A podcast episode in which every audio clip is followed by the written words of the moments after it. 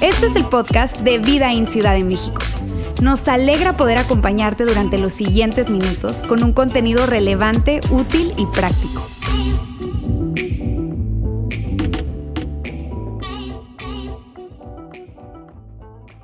Saludos amigos, yo de nuevo por acá, ¿verdad? Oye, si no tengo el gusto de conocerte, mi nombre es Ulises, soy el pastor ejecutivo de este, de este campus, de esta iglesia. Tenemos eh, iglesias en cuatro ciudades, somos una misma iglesia en cuatro ciudades, Saltillo, Monterrey, Ciudad de México y Maracaibo, Venezuela. Yo soy, como te decía, eh, el pastor ejecutivo de este campus y estoy súper súper emocionado de entregar la tercera parte de esta serie por dos cosas en particular. Una, además de emocionado, medio retado, una, porque el contenido ha sido increíble. Me ha encantado, he escuchado muchas historias alrededor de la primera parte y la segunda parte lo que escuchamos.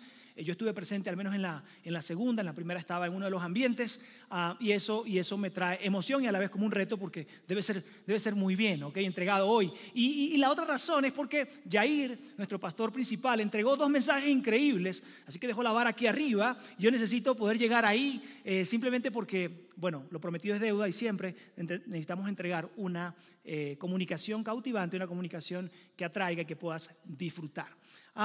hemos estado hablando eh, durante la serie diferentes cosas. Hoy en la parte número 3, yo voy a hacer rápidamente un resumen sin ánimos de, poder abarcar todo, ¿ok? Porque hay mucho que tienes que, que, si no estuviste presente, que tienes que escuchar más adelante, ¿ok?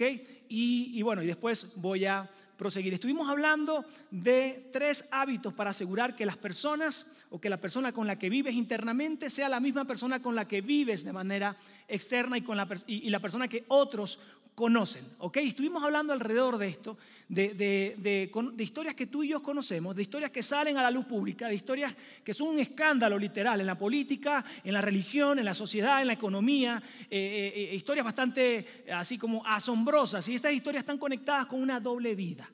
¿ok? Con el descubrimiento de alguien que vivió una doble vida durante mucho tiempo, años probablemente, donde eh, era una, era una cara, una faceta frente a la familia, a la empresa, a la iglesia, donde, donde se eh, desenvolvía y, y, detrás de eso había otra faceta que nadie conocía. Y probablemente estuvimos diciendo que frente a esto tú y yo quizás decíamos algo como, ¿Cómo pudo vivir consigo mismo? ¿Cómo pudo vivir consigo mismo sabiendo que no, que no estaba haciendo lo correcto, sabiendo que estaba engañando a otros, pero que nunca se iba a poder dejar de engañar a sí mismo y que en algún momento esto iba a salir a la luz pública? ¿Cómo pudo ver, cómo pudo vivir consigo mismo? Y quizás la respuesta que nos hacemos y que podemos hacernos cuando vemos estos escándalos es, yo no podría vivir así.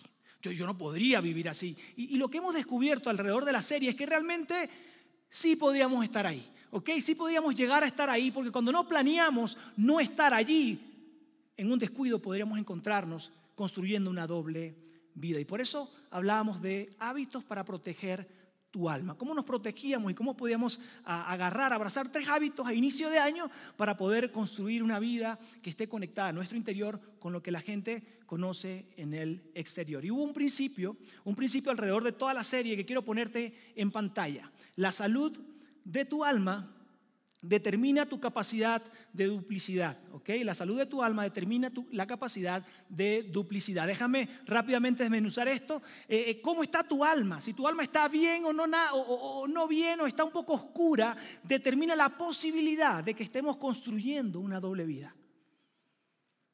Y por eso decíamos, tenemos que enfocarnos, a agarrar tres hábitos para asegurarnos de que nuestra alma esté en un buen lugar y esté sana. Ya hablábamos a inicios de dos ah, hábitos. Primer hábito, rinde tu voluntad diariamente. Y Jair nos decía algo alrededor de, hey, ¿sabes qué? Entrega todo. Entrega tu oído, rinde tu oído, tus manos, tus pies, tu boca, tus ojos a Dios, a ese Padre Celestial que te ama y que día a día puedas decir, ¿sabes qué Dios? Que no sea mi voluntad, que sea la tuya, dirígeme los pasos, no permitas que me desvíe a derecha ni a izquierda, quiero hacer tu voluntad, entendiendo que tenemos un Dios y un Padre Celestial que quiere lo mejor para ti y para mí, no menos que eso.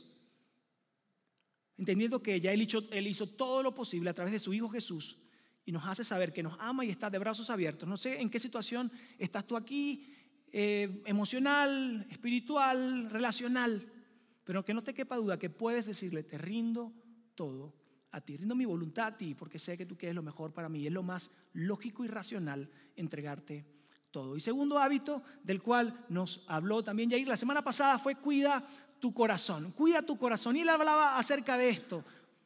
Lo que tienes en tu interior, lo que está en tu interior, lo que está conquistando las decisiones y lo que hay en tu interior, eventualmente se va a filtrar a tu exterior.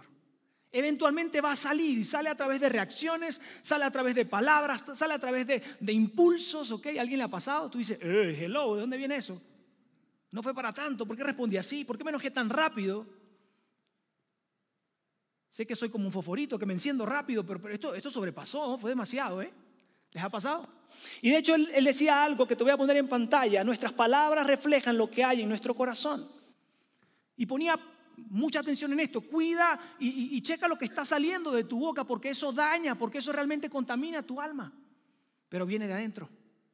Y así una, y generaba una lista muy padre de las diferentes maneras como nos expresamos y el impacto de dónde viene, dónde podría venir un ejemplo, el, al señalamiento, el juicio, ¿ok? El desvalorar las palabras o el aporte de alguien más. La verdad es que sin ánimos de poder entregarte todo el valor que pudo traer y que ha traído estos, estos dos primeros mensajes, yo solo quiero decirte algo. Ve a tu aplicación de preferencia y escucha estos mensajes. Si no escuchaste alguno de los dos o los dos. Y además, ¿por qué no? Piensa en alguien que tú dices, oye, le haría bien escuchar este mensaje y compártelo, por favor. Ahora sí, hoy, hoy vamos a hablar del tercer hábito, ¿ok? Del tercer hábito, pero antes de entrar a este tercer hábito necesitamos ponernos en la misma página frente a algo que considero una verdad. Y no porque yo sea demasiado sabio, sino que, bueno, cuando te la diga vas a estar de acuerdo conmigo. Además, hay muchos estudios alrededor de esto. Es parte de nuestra esencia como ser humano. No está del todo mal. Realmente nos hace saber que somos seres humanos. Y esta es la verdad eh, o, ese, o, eso, eh, o eso que necesito ponerme en la misma página contigo. Todos necesitamos el aplauso de alguien. Todos necesitamos en buena parte, buscamos en buena parte la afirmación, el amor, el abrazo. Venga, venga, muy bien. ¿Cómo te hace sentir eso? ¿Verdad? Chido, energizado, qué bien, ¿no? Eso está ahí, eso está ahí, eso lo puso Dios ahí, es parte de nosotros, ¿ok? De hecho, ¿quiénes son papás acá? Papás, muy bien. Oye, muy bien, muy bien, muy bien. Muy bien, aquellos que son papás, si no, eh, puedes probablemente recordar a un hermano algo así menor, ¿verdad? Eh, Ustedes se acuerdan cuando, cuando tus niños ya no están pequeños, sino grandes. ¿Te acuerdas cuando los niños estaban haciendo algo, no? Quizás, en una alberca, ¿no? Y se lanzaban y le, papá, papá, mira, mira, mira, y ¡pum! se lanzaba, ¿cierto? ¿A alguien le pasó eso? Y tú volteabas y se tiraba y regresaba. Y si era hombre o mujer, bien, campeón. Qué bueno, princesa, muy bien. Y luego, papá, papá, mira, mira, ¡pum! Y se volvía a lanzar y tú decías, bien, Sí, muy bien. Papá, papá, mira. Y tú decías, oye, ojalá que ya haga algo diferente, ¿no? Porque por siempre lo mismo. Pero bueno, sí, mi amor. Muy bien, padre, ¿no? O sea, wow. O sea, vas a la NASA, ¿no? Pero, pero realmente eso es lo que estábamos buscando. Y eso te pasó también a ti y a mí cuando éramos niños. Es natural, la afirmación, el amor, el abrazo, el aplauso. No sé si te ha pasado. Yo tengo un hijo eh, adolescente y obviamente también lo veo. Ahora, si tienes hijos adolescentes que, que, empezaron a ir al gimnasio más todavía, papá, papá, mira, mira, mira, ah, sí, papá, papá, y yo qué, se, creció, se puso algo ahí, o sea, el mismo músculo de ayer, papá, mira, mira, papá, sí, mi hijo, sí, sí, cierto, por aquí está mi esposa y a veces interrumpe lo que estamos haciendo para que, mira, mira, mira, papá, ¿no? 13 eh, años, por supuesto. Entonces, ah, eso es algo que tú y yo naturalmente estamos buscando. Y sabes una cosa, pronto nos damos cuenta que no hay, que nunca es suficiente. Pronto nos daremos cuenta que nunca será suficiente. Nunca será suficiente el, querer y el desear escuchar eso. El deseo de escucharlo y de escucharlo y de escucharlo. Y lo que pasa es que crecemos, nos hacemos adultos y eso lo trasladamos en nuestras relaciones de matrimonios, de parejas, de amigos y, buscamos eso. ¿Qué tal, amigo? ¿Cómo lo hice? Le hice bien, ¿verdad? La boté del parque, ¿cierto? Y tú, eh, normal, como siempre. y lo que pasa con esto, amigos, con esto que es insaciable, porque es un apetito dentro de nosotros y los apetitos así son. Le das el gusto y quiero más. Le das el gusto y quiero más. Acabas de comer, te vas a, la habitación, en la media hora estás frente al refri. No sé por qué, pero quiero más, quiero algo más. Quizás no me cabe, pero, pero quiero algo más. Así sucede con los apetitos. Nunca será suficiente, amigos. Y lo que pasa es que cuando tú y yo dejamos de recibir eso, esa afirmación, ese aplauso, ese ser el centro. ¿Cuánto les encanta ser el centro de atención? Y no se incomoden porque en buena parte cada uno tiene su cosita ahí, ¿no? Su cuota aparte, a su manera. Cuando dejas de ser el centro de atención, entonces te das cuenta de lo siguiente, te das cuenta que frente a esto, frente al reconocimiento y a la afirmación, poco a poco nos vamos acostumbrando, luego nos sentimos con el derecho, eso me pertenece, eso, eso debo recibir, no menos que eso, por favor. Y finalmente terminamos dependiendo de ello. Terminamos siendo dependientes de eso. Y ahí se enciende una luz roja. Yo quiero hacerte esta pregunta. ¿Qué, ¿Qué has sido capaz de hacer quizás hace unos años, quizás recientemente, qué has sido capaz de hacer por obtener el aplauso, por encontrar eh, la, la vista, el reconocimiento de alguien, de un grupo de amigos, amigas, de un familiar? ¿Y sabes cómo se ve eso cuando tú y yo dejamos de recibirlo? Se ve a veces así. ¿Qué onda? ¿No me invitaron a la fiesta? ¿No me invitaron a esa reunión? Las últimas tres reuniones me invitaron. Esta no, fíjate, no sé por qué. Oye, no, no, pidieron mi consulta, no pidieron mi afirmación, no me preguntaron, no, pidieron mi consejo, fíjate. Probablemente dices, oye, hice tal cosa y fíjate que no me dieron las gracias. Antes me daban las gracias y ahora no. ¿Y sabes qué pasa con eso, amigos? Que empieza a dañar nuestra alma, empieza a dañar nuestras emociones, porque todo aquí, como es insaciable, empieza a tratarse de nosotros, de nosotros, de nosotros, de obtener, de escuchar. Y las personas más afectadas son las personas que más amamos, las personas que están más cerca y alrededor de nosotros. ¿Qué quedará obviamente para nuestros amigos del trabajo, nuestros amigos de la universidad, de, eh, donde, donde tú hagas relaciones del gym? ¿ok? ¿Qué quedará para ellos? Yo quiero decirte algo, regularmente tú y yo podemos identificar a alguien que está buscando ser el centro de atención. Regularmente tú, tú, tú, dices, oh, esta persona medio cae mal porque él quiere saber de todo, él quiere ser el centro, él quiere, tener la respuesta a todo, a él le gusta que le digan, sí, mi hijo, tienes la razón. Uh, ¿Alguien le ha pasado eso? Si está a tu lado, tranquilo, guarda postura, ¿ok? No se trata de eso. Pero todos en buena parte hemos estado ahí, buscando esa aprobación. Y lo último que sucede con eso, amigos, es que nos aferramos. Nos aferramos a eso a esa emoción, a, esa afirmación, a ese aplauso que estamos buscando. Nos aferramos. Como decía Yair en la primera parte, podemos decir que nuestra alma empieza a marchitarse, porque empezamos a vivir como que todo se trata de nosotros. Y el origen de esta emoción, el origen de esto que al inicio nos da risa, está en una palabra, una palabra que Jair trajo en el primer mensaje, y de hecho lo conectó de esta manera que me, gustó mucho. Él decía, en buena manera, la definición de pecado en el Nuevo Testamento se puede definir a través de una sola palabra y es ego. Y de eso quiero hablarte. Leyendo un libro que se titula, Más fuerte que nunca, de una autora súper famosa, investigadora por demás, o sea, que ha investigado la conducta del ser humano en diferentes sectores bastante interesantes. Ella se llama Brené Brown. Ella definió la el ego de la siguiente manera, lo vas a ver en pantalla. El ego es la parte de nosotros que se preocupa por nuestra posición social y por lo que piense la gente, por ser siempre mejor que y tener la razón. Te lo voy a dejar ahí, a ver si en alguna de ellas te identificas, lo ves. Esa parte de nosotros que se preocupa por tener la razón, por ser mejor que, por competir y llegar arriba. Es eso que está dentro de nosotros. Y algo más que ella escribe allí que me llamó la atención es que el ego está alimentado por un miedo. Quédate conmigo, el ego está alimentado por un miedo.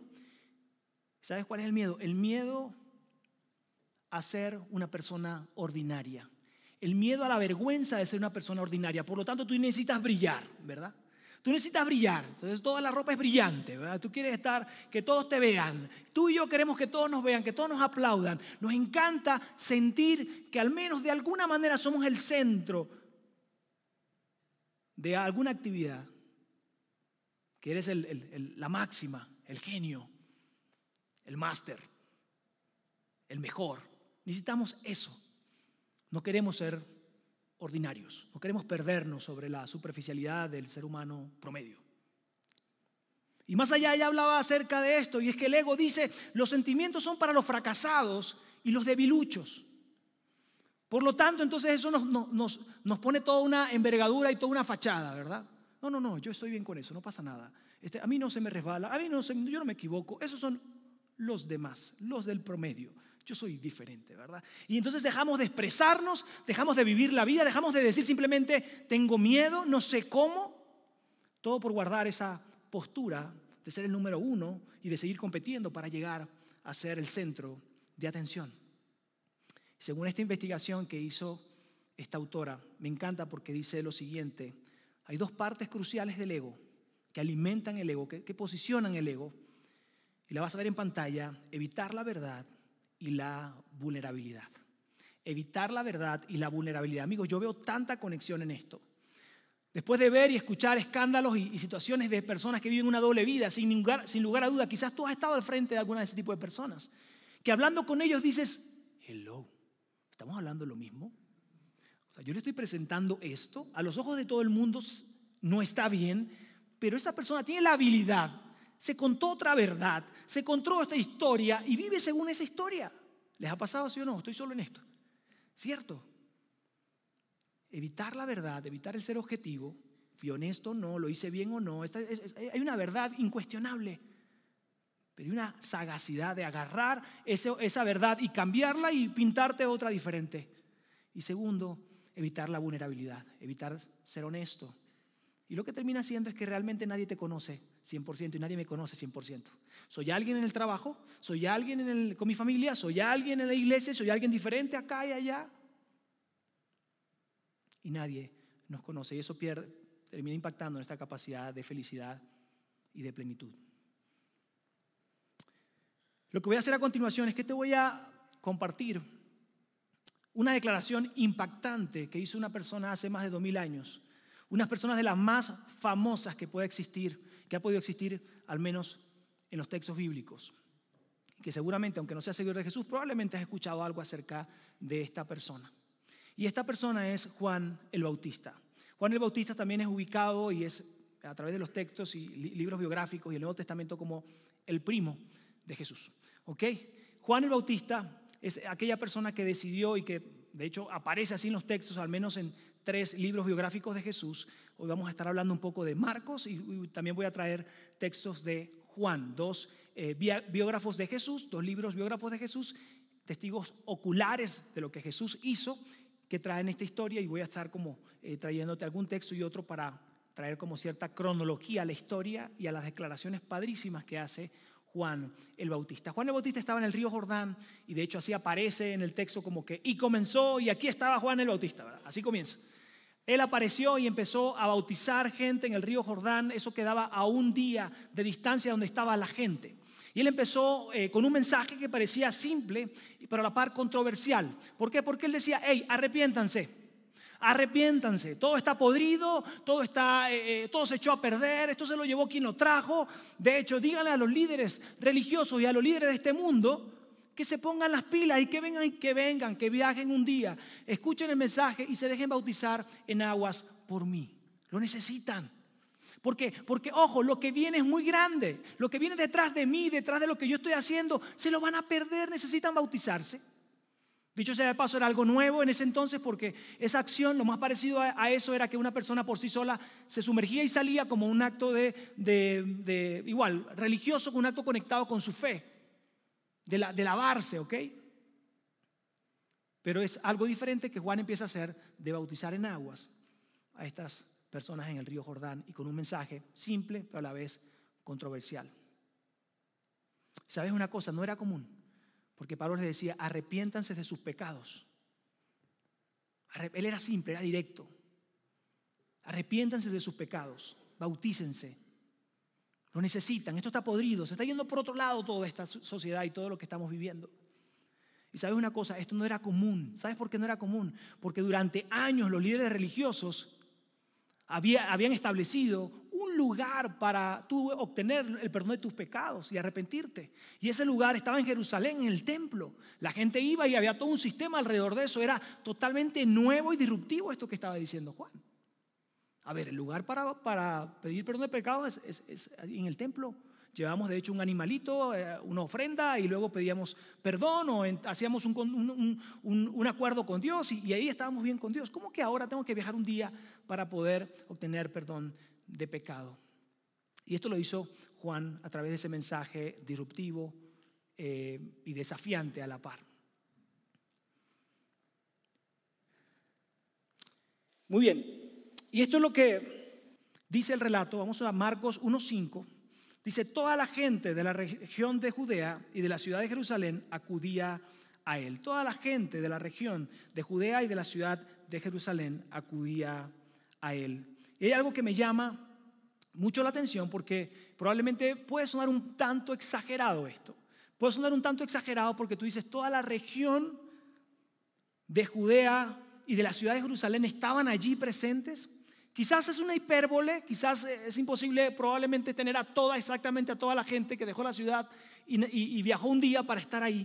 Quedémonos con el 10% de la gente de estas dos ciudades, de estas dos zonas, estaban ahí presentes. Aún así, amigos, significaba cientos de miles de personas haciendo fila o en grupos, en masa, para escuchar este mensaje y para ser bautizados. Algo así como cuando tú vas a un estadio a ver un deporte favorito, un estadio muy grande, y llega justo a la hora así, y ves filas y filas, y dices, ¿dónde cabe tanta gente? Quizás cientos, quizás son miles. ¿Cuánto mete el estadio? ¿Te ha pasado eso? Algo así.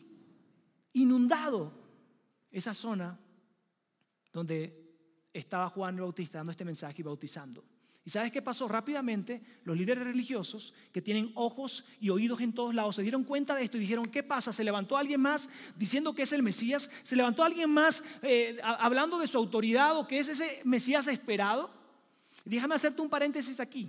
Para, para ellos, ese Mesías esperado no solamente era un líder religioso, sino un líder político que estaban esperando según la comprensión que tenían. Por lo tanto, era alguien poderoso, así que ellos le tenían miedo. Querían estar al tanto cuando algo se movía por allí. De hecho, cuando alguien empezaba a tener fuerza en sus palabras, en su movimiento, tenía tracción, cientos y miles de personas empezaban a seguirle, entonces el, gobierno romano iba sobre ellos y oprimía y había sangre derramada allí. Por, lo tanto era súper importante. Entonces esta, gente envía, envía personas a averiguarlo. Le dice, hey Juan, me enviaron, ¿eh? Me enviaron porque hay mucha gente, ¿te diste cuenta? Sí, hay mucha gente alrededor la gente está viajando un día, en vez de ir al, templo, viene para acá. ¿Qué onda? ¿Qué te traes? A ver, a ver, ¿quién eres tú? ¿Quién eres? Y él dice, ella va, yo no soy el Mesías. Yo no soy el Mesías. Yo no soy ese que están esperando.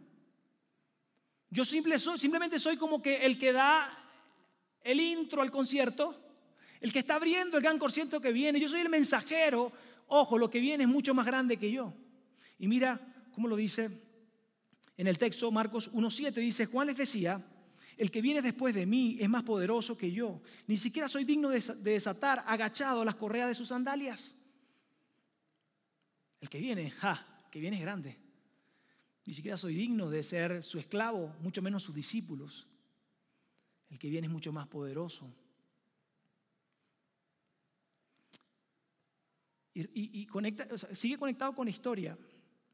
Juan para ese entonces era alguien poderoso, era alguien que tenía la aprobación de otros, algo que tú y yo regularmente estamos buscando. Juan tenía la aprobación de, otros, tenía eh, ya tanto una influencia religiosa como una influencia también política, porque cientos y miles de personas seguían su mensaje y estaban ahí. Yo quiero que leamos a continuación esta parte de lo que él dice más adelante. Dice, al día siguiente Juan vio que Jesús venía hacia él y dijo, miren, Él es el Cordero de Dios que quita el pecado del mundo. Miren, aquel que viene allá es el Cordero de Dios que, quita el pecado del mundo. Y esta era una declaración disruptiva, increíble. Para ti, para mí, si eres seguidor de Jesús, ok, ya entendí, claro, Jesús murió por nuestros pecados. Si no lo eres, probablemente has escuchado acerca de esto y podemos llegar a, una conversación y, mm, ok, lo entiendo. Pero para ese entonces era sumamente disruptivo. Para ese entonces era, hey, ¿cómo esto es posible?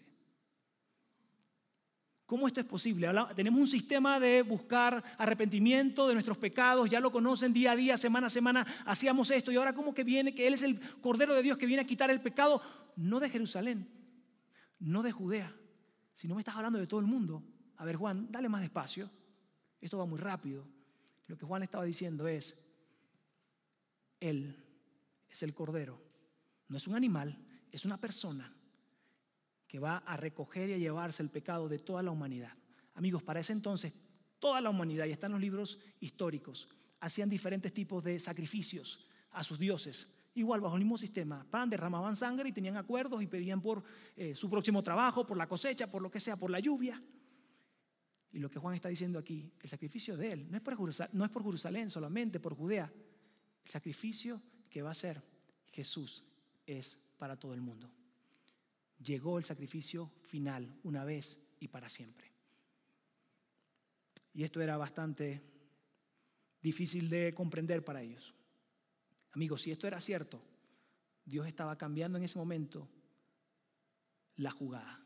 Dios estaba haciendo algo totalmente diferente que iba a impactar a todo el mundo. Y quiero que leamos a continuación algo aquí a partir de acá, tu historia, mi historia se conecta con esta historia y me encantaría que puedas verlo.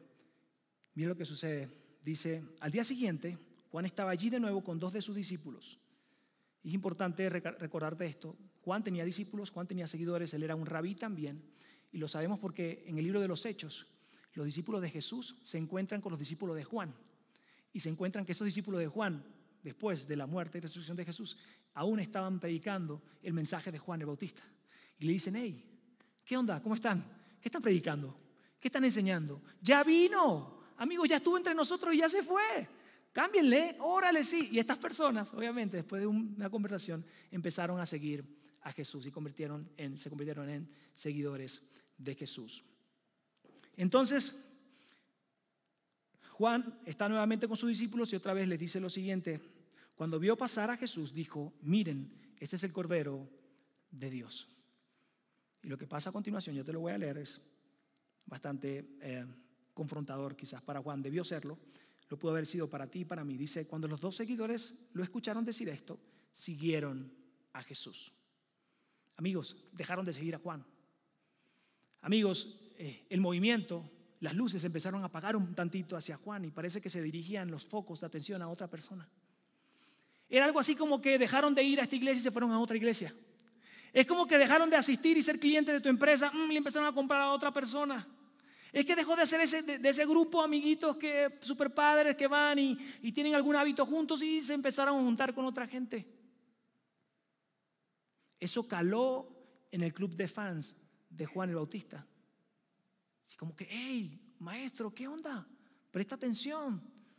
Se están llevando tu negocio. Mira lo que dice Juan 3:26. Dice, maestro, fíjate que ahora el hombre, fíjate ahora que el hombre de quien diste testimonio que estaba contigo al otro lado del Jordán, está bautizando a la gente y todos lo siguen. Hey maestro, ese hombre, que de hecho habla medio confuso, con parábolas medio rebuscadas, ese hombre se trata de robar tu apellido. De hecho, te llaman Juan el Bautista porque tú iniciaste este movimiento bautizando. ¿Qué onda? ¿Vas a hacer algo? Se están yendo con él. Aguas, estás perdiendo la, la aprobación, el aplauso, el foco de atención, lo estás dejando de ser. Amigos, no se pierdan esto. La declaración que Juan dice a continuación es realmente liberador y poderoso para ti y para mí. Lo que te voy a leer a continuación debe representar esa perspectiva que Dios quiere que tú y yo abracemos para vivir de esta manera. Una perspectiva que, de una manera de vivir que se hace cada vez más difícil cuando sientes que las cosas buenas que te pertenecen se están yendo de tus manos. Mira lo que dice a continuación. Su respuesta, su declaración dice, nadie puede recibir nada si Dios no se lo da. Nadie puede recibir nada si Dios no se lo da. Yo, yo quiero que hagamos algo juntos. ¿Están listos? Aquí vamos a ver cuántos estamos despiertos, están conmigo o no. ¿ok? Por favor, lo que tengas en tus manos, probablemente tienes el celular en tus manos y estás haciendo la lista de la despensa que vas a hacer, la compra en el súper. O probablemente estás en las redes sociales viendo cómo va el partido o algo por allí. No importa, está bien. Estás haciendo apuntes, también puede ser posible. Deja el celular eh, a un lado y haz esto conmigo, por favor. Extiende tus manos así, abre tus manos y extiéndelas así. Muy bien. Acompáñame a repetir lo que está en pantalla. Nadie puede recibir nada. Muy bien, yo lo digo y luego ustedes, va. 3, 2, 1. Nadie puede recibir nada si Dios no se lo da. Salió chido otra vez. Nadie puede recibir nada si Dios no se lo da. Esto es una declaración poderosa. Eso es algo que tú y yo deberíamos abrazar. Y para profundizar un poco alrededor de esto, yo quiero hacernos unas preguntas, un tanto retóricas, para ti y para mí. ¿Tú elegiste la familia de dónde nacer? ¿Tú elegiste el color de tus ojos? ¿Elegiste tu coeficiente intelectual? ¿Elegiste tu altura? ¿Elegiste las oportunidades que ibas a tener en la vida? ¿Elegiste tu salud? ¿Elegiste tu apariencia? Y puedo seguir, pero yo creo que ya me la capturaron allí. Amigos, la, la realidad es que no tenemos nada bajo nuestro control. Cuando tú y yo reconocemos que todo lo que tenemos fue dado de Dios, de nuestro Padre Celestial, hay un texto que me encanta, dice, toda buena dádiva y todo don perfecto proviene de Dios. Tu habilidad, tu sagacidad, tu, tu habilidad manual, tus dones, tus talentos, lo que hoy puedes tener contigo, viene de nuestro Padre Celestial. ¿Por qué aferrarnos? ¿Por qué jactarnos, jactarnos, jactarnos de algo? De que probablemente somos alguien, de que tenemos cierto estatus, de que tenemos éxito económico, familiar. ¿De qué jactarnos? Todo lo que tenemos proviene de Dios. Mira lo que dice a continuación Juan, esto me encanta, dice, ahora él debe tener más importancia y yo menos. En otras traducciones dice, yo debo menguar, yo debo hacerme pequeño para que Él se haga grande. Imagínate vivir de esa manera. Imagínate vivir con esa clase de vida de lo que Juan nos está modelando aquí. Esa capacidad de vivir de manos abiertas y no aferrarnos a lo que somos, lo que buscamos, a esa fama que encontramos. Juan está diciendo, esta fama que tuve duró 15 minutos, está bien. Yo necesito hacerme pequeño porque alguien más debe ser grande. Y ese es Jesús. Mostró sus manos abiertas. Soltar. Cuando entiendes que todo viene del cielo, todo viene de Dios, ¿por qué aferrarte? Podemos vivir de manos abiertas. Así es que en buena parte creemos que todo depende de nosotros. Y es humano, ¿eh? no te sientas mal, todos estamos ahí o hemos estado ahí de alguna manera. Creemos que todo se trata acerca de nosotros, que el mundo gira alrededor de nosotros. En algún momento escuché, escuché algo que me dio demasiada risa, pero es como estás en un partido de básquet probablemente y el equipo se reúne, ya sabes, para dar una dirección técnica y estás sentado allá, son 35 mil personas, y estás arriba casi en las entradas que podemos comprar allá en el techo, ¿verdad? Así, viendo el partido así, así, acostado, ¿verdad? Parado así. Y estás ahí y se reúne el equipo y están mirando y tú dices, ah, están hablando de mí, están hablando de mí, ya saben que estoy aquí. ¿Sí? Los escucho, los veo. Creemos que somos el centro de atención. Creemos que somos los, los dueños de nuestra propia vida y lo que hemos construido. Y cuando logramos algo es, oh, wow, yo soy esto y me aferro a eso. Amigos, hemos vivido autoengañándonos de alguna manera. Autoengañándonos creyendo que somos los genios, los masters, los bueno bueno, al que nadie le gana, ¿verdad? De alguna manera hemos aprendido a vivir para nosotros. Quizás esa es la humanidad y parte de la humanidad que tú y yo tenemos. Y la invitación de parte de nuestro Padre Celestial para ti para mí, que quiere lo mejor para nosotros, es vive de manos abiertas. Y así te presento el tercer hábito, lo vas a ver en pantalla, abre tus manos. Tercer hábito que va a cuidar tu alma, para proteger tu alma, abre tus manos. Reconoce que hay demasiadas cosas fuera de tu control. Hay demasiadas cosas que están fuera de tu control como para aferrarte en las cosas que hoy tienes, que has logrado o que eres. La pregunta que debemos hacernos es, ¿a qué te estás aferrando? ¿A qué me estoy aferrando? ¿A un trabajo quizás? ¿Al reconocimiento y el aplauso de un grupo de personas? ¿Te estás aferrando a, ser reconocido? ¿Estás aferrando a un éxito? ¿Estás aferrando a un coche, a un sueño, a una carrera? ¿Te estás aferrando a un cliente, a una casa? ¿Te estás aferrando a tus hijos? Y sabes una cosa, el miedo a perder es algo real, es algo fuerte que nace en nosotros. Pero si nos dejamos dominar por ese miedo a la pérdida, terminaremos impactando nuestra alma, nuestras emociones y las personas que están a nuestro alrededor. Terminamos estando cada vez más lejos de encontrar la felicidad, porque nunca será suficiente. Nunca será suficiente. Yo quiero contarte un mensaje, ah, bueno, un mensaje, una historia. Ah, hace poco regresé a la ciudad de Chicago, había estado un año antes y había dado un mensaje en esa, en esa iglesia, y al terminar alguien se me acerca. Y esa persona que se me acerca me dice, tengo que contarte algo y estaba como muy emocionada y tal. Y yo dije, seguridad, seguridad, seguridad. Y yo, ¿qué onda? Y, y estábamos hablando ahí y, me dice, tengo, que contarte, a ver, cuéntame. La última vez que viniste, hablaste de un mensaje, un mensaje un poco conectado con lo que hoy estoy hablando. Y dice, eh, cuando, cuando yo iba a venir a la iglesia, ¿ok? Ella es un seguidor de Jesús, regularmente va y sirve ahí. Dice, yo, yo estaba orándole a Dios. Yo estaba frente a un problema muy difícil. Eh, estaba peleando eh, la casa donde yo vivía con mi esposo y mis tres hijas. estábamos ya divorciándonos y estaba peleando la propiedad y tal, y era injusto y no sé qué. Pero en todo eso que yo tenía en mi alma, en mi mente, fueron días y semanas horribles. Yo no tenía paz, yo no tenía felicidad, yo no sabía por dónde. Por un lado decía, esto es justo, esto es lo que Dios dice, y por otro lado, ¿por qué está pasando? Y ella me decía un montón de cosas alrededor de cómo ella se sentía. Y frente a esa oscuridad que ella estaba viviendo, dice Dios, yo quiero ir este domingo, yo necesito que me des una respuesta, yo necesito escuchar, dame una guía, una dirección. Alguien ha venido, ha escuchado un mensaje con ese deseo en su corazón de encontrar una guía, ¿no? Y ella llega allí, escucha este mensaje y me dice, cuando, después que yo escuché este mensaje, yo entendí que yo necesitaba soltar. Yo entendí que yo necesitaba vivir de manos abiertas. Quizás no dijo exactamente manos abiertas, pero sí me dijo soltar. Y lo que yo hice a continuación fue regresar a casa, decirle al papá de mis hijas, ¿sabes qué? Si esto es lo que tú crees que es justo, si esto es lo que tú quieres y lo que tú creas, el mundo que te hayas generado en tu cabeza, llévate la casa. Yo me quedo con mis tres hijas y estemos bien. Me dice, no te imaginas la clase de vida que yo empecé a vivir después de ahí. No te imaginas la ligereza, la paz, la felicidad que yo empecé a tener. No es que Dios me dio otra casa después a la semana siguiente, no, seguí viviendo rentado con mis tres hijas, pero no te puedo explicar la paz, la tranquilidad, el nivel de felicidad que yo tenía. Y obviamente, cómo empecé a ver a Dios actuando en diferentes áreas de la vida, de los estudios de mis hijas, en mi vida. Pero no te imaginas, Ulises, la felicidad y la paz que yo puedo estar viviendo hoy. No se compara con los miles de dólares que he perdido de alguna manera ahí. Y tú quizás conoces historias como esta. Personas,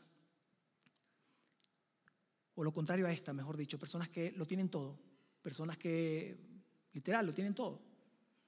Todo lo que probablemente tú quisieras tener o algo por el estilo y, y son infelices. Porque siempre hay algo más.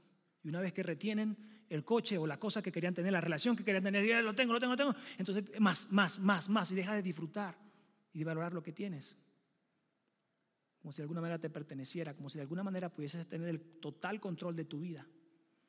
Amigos, ¿quieres ser feliz? ¿Quieres ser feliz?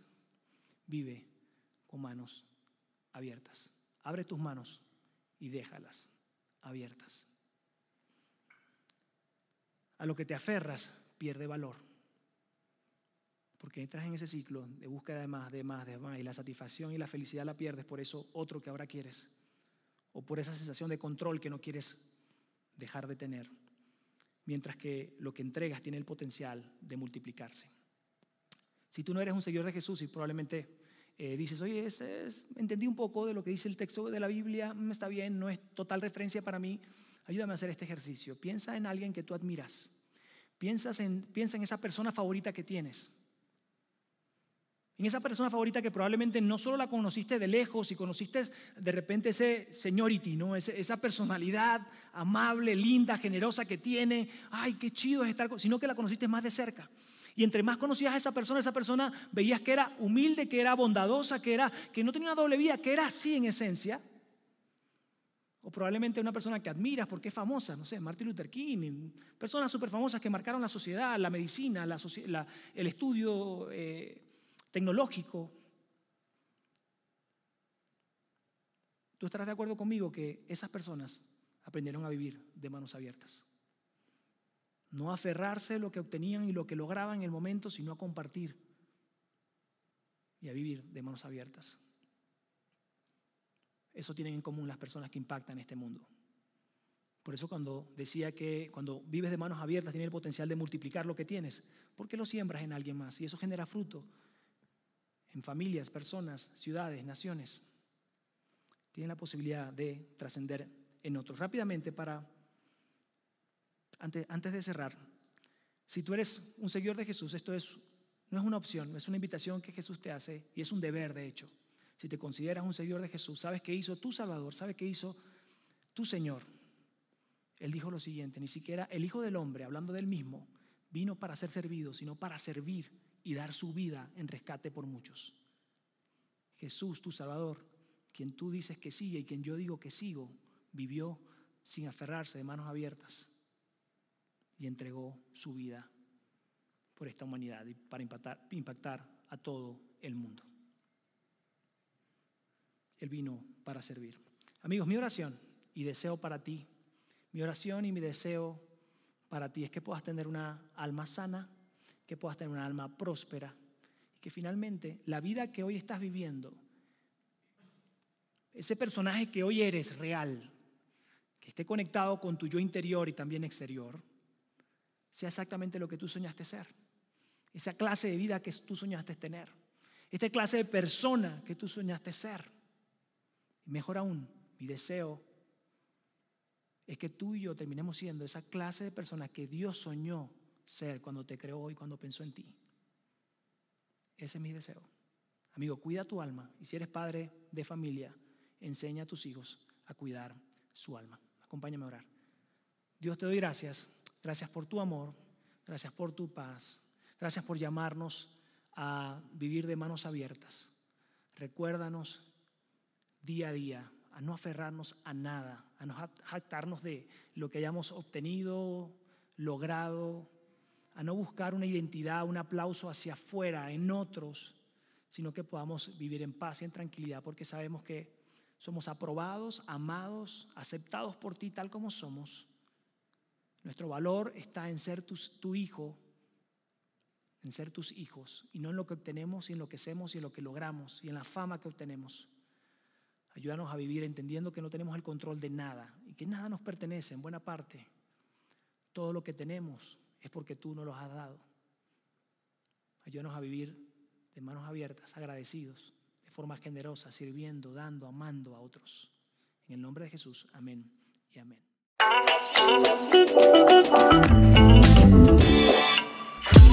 Sigue conectado a los contenidos de Vida en Ciudad de México a través de nuestro sitio web y de las redes sociales. Muy pronto estaremos de vuelta con un nuevo episodio.